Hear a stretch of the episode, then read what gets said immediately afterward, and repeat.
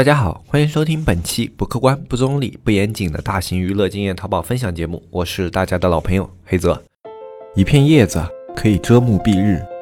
一番良言可以醍醐灌顶。我们在前方披荆斩棘，希望后来者一帆风顺，共享商业智慧，共享创业成功。欢迎收听本期纸木淘宝内训。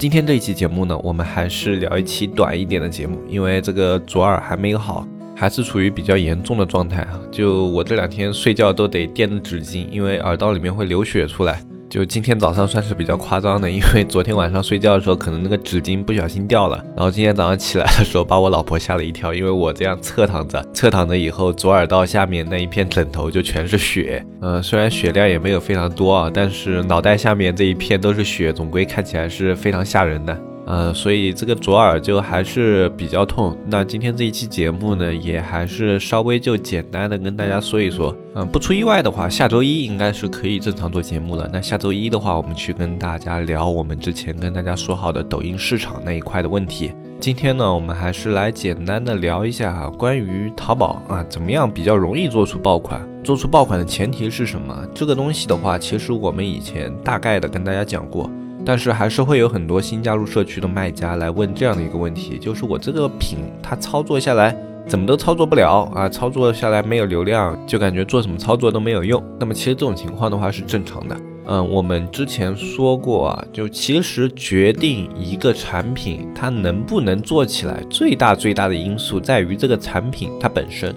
呃，产品本身不行的话，其实很多时候啊，它不管怎么做，效果就是不会好的。那为了避免这种情况呢，我们往往会在上产品的时候啊，呃，会上多样性的产品。比如说我们一次性上新的话，肯定数量要在五个以上，然后五个同时去做测款、看数据，然后看出那种比较有潜力的数据，然后再去决定主推一款。你真正想做爆款的话，那么产品一定是从多做到少的，因为产品的话，它其实要看市场的反应。哪怕有的产品你自己觉得很有自信啊，它非常的好，然后你觉得它可能能成，但是实际上架的话，它效果并不会像你想的那么的出色，这种都是正常现象。如果做淘宝的话，这一点的心态是一定要摆正的。就有的产品的话，它本身啊，这个效果你上上去以后不出来，是产品本身的问题，不是你操作的问题。那么在这种情况下的话，你就要去多给这个产品做改变、做尝试。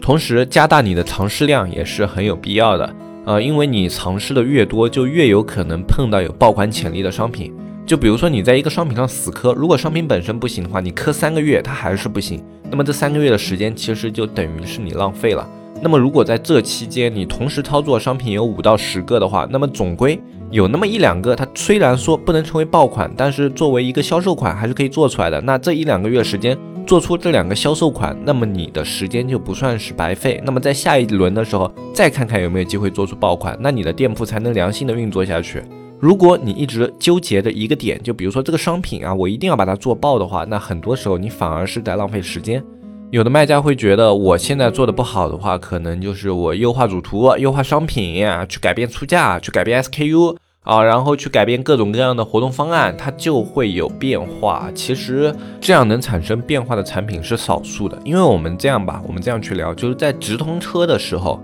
你去测款，那么你已经能测出它这个产品的点击率了。点击率是一个无关其他所有东西，只关乎你主图的一个数据啊。这样我们去理解是没有问题的，就是。只要你主图或者像现在你投放那个视频做得好的话，它点击率就是会高，这一点是毋庸置疑的，对吧？那么一款商品，如果它在投放阶段连主图啊，或者说它的点击率，它的一个最基本的直通车点击率都上不去的话，那你基本上可以判这个产品死刑，因为直通车的话，它其实就是在模拟搜索的一种情况啊。你投放直通车的环境，大部分跟搜索环境是重叠的，包括超级推荐啊，你投放超级推荐的情景。跟大部分的标签推荐情景又是重叠的。那么在这种情况下的话，如果这两个推广工具它们测出来的点击率不达标，那么你在真实的一个情况下，点击率就是永远不达标的。除非你在测款阶段就换到了点击率 OK 的主图，那么才有可能它在后续发展的阶段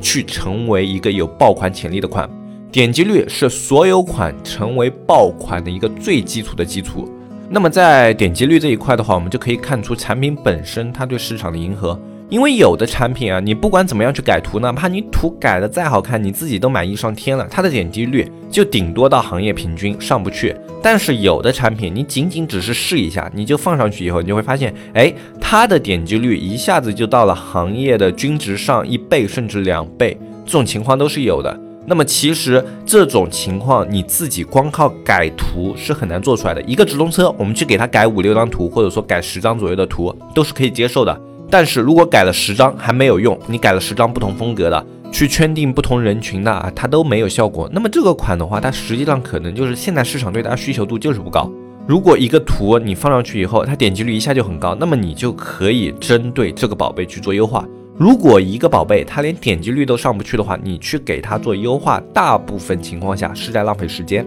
啊。这一点的话，是我们印证过无数次的。一个款如果点击率上不去，那么大部分情况下，你做的所有的优化都是在浪费时间。一个款它能否起爆，最重要的指标之一就是点击率啊，这个我们要反复反复的去强调。那么在点击率有了的情况下，转化率这个数据反而是比较可以通过调整来进行控制的，因为转化率影响的因素有你里面的详情页，有你主图以后的另外四张图。并且还有你的评价去做影响，有你的价格去做影响，它影响的方式是多样的。那么你去做调整，转化率是很有可能可以上来的。但是如果点击率一开始不行，你就开始去调转化的话，意义不大。就比如说你点击率只有百分之二，那哪怕你转化再高再高吧，那么你这个商品它进店的客户数量有限。成交量就不会高，而成交量又是淘宝在进行综合排序的一时候一个比较重要的指标。那么在这种情况下的话，你的宝贝起爆概率就比较低。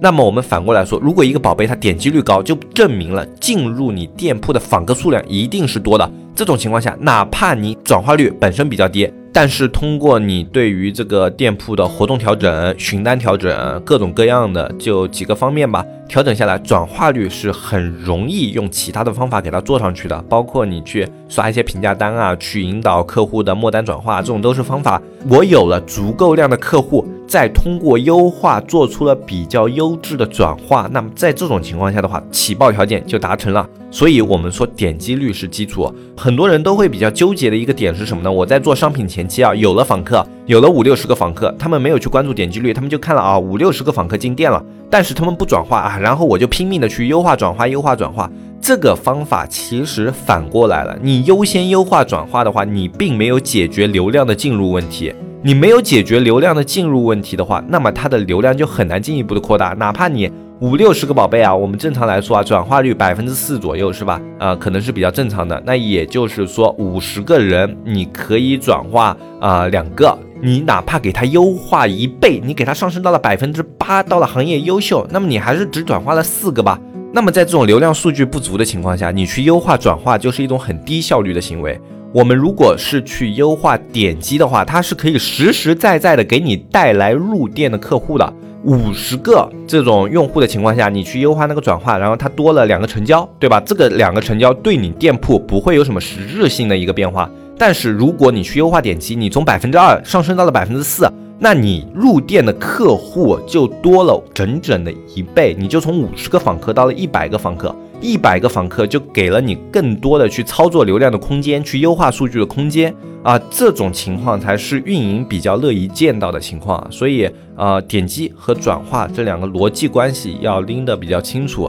呃，然后所有的店铺它优先要解决的都是流量和访客的问题。那么这就又回到了我们最前面。产品本身去决定了点击率，那么产品才是决定这个产品它能不能起爆的一个最基础的基础。那所以我们就反复强调选品这个阶段有多么的重要啊！就在选品之前啊，它肯定是大量的产品一起去测，测完了以后，我们推荐啊至少三个以上啊，三到五个可能一般的店铺可以承受，那五个以上可能花费比较高了就难以承受。那我们推荐三到五个。同时去测选最优数据啊，然后如果你的点击率实在一直不行的话，那么一个是你美工水平是不是真的就一直是不达标，然后另外一个的话，是不是你跟行业现在的风格呃太重合了，或者说你的图片没有任何的亮点，你要自己去测图，你不要以你的一个主观的审美角度去测图。直通车并不是一定是好看就会有点击率，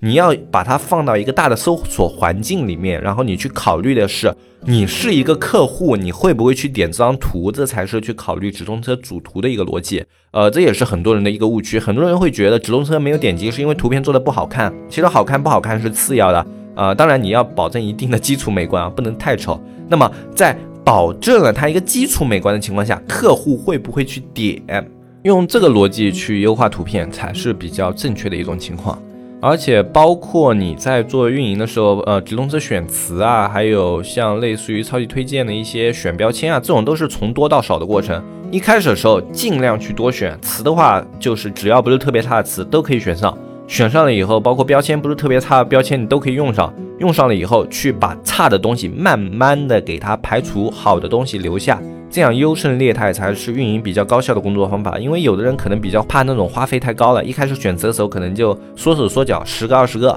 对吧？那然后去做的时候呢，觉得哎十个二十个流量放不出去，再慢慢加词，慢慢加词，这样效率是反过来了。就你可以先加大量的词，把不好的词慢慢去掉，慢慢去掉，慢慢去掉，慢慢的把成本往下压，而不是说我因为花不出去钱，我再慢慢加词，慢慢加词，让这个成本慢慢花出去。嗯，这种情况的话，其实就是你运营效率太低了。嗯，我觉得这种思路大家可以去参考一下。如果你以前没有用，你可以去参考一下。呃，因为选品包括淘宝的一个商品的选择，你都是在跟市场做时间的赛跑啊。如果你的效率太低的话，那么你就会错过一个又一个的时间段啊。这种对于呃整体的店铺运营来说，反而是得不偿失了。为了省一定的成本，最后导致商品做不起来。那对于我们想要去把商品卖出去的这些商人来说，是不是本末倒置了，对吧？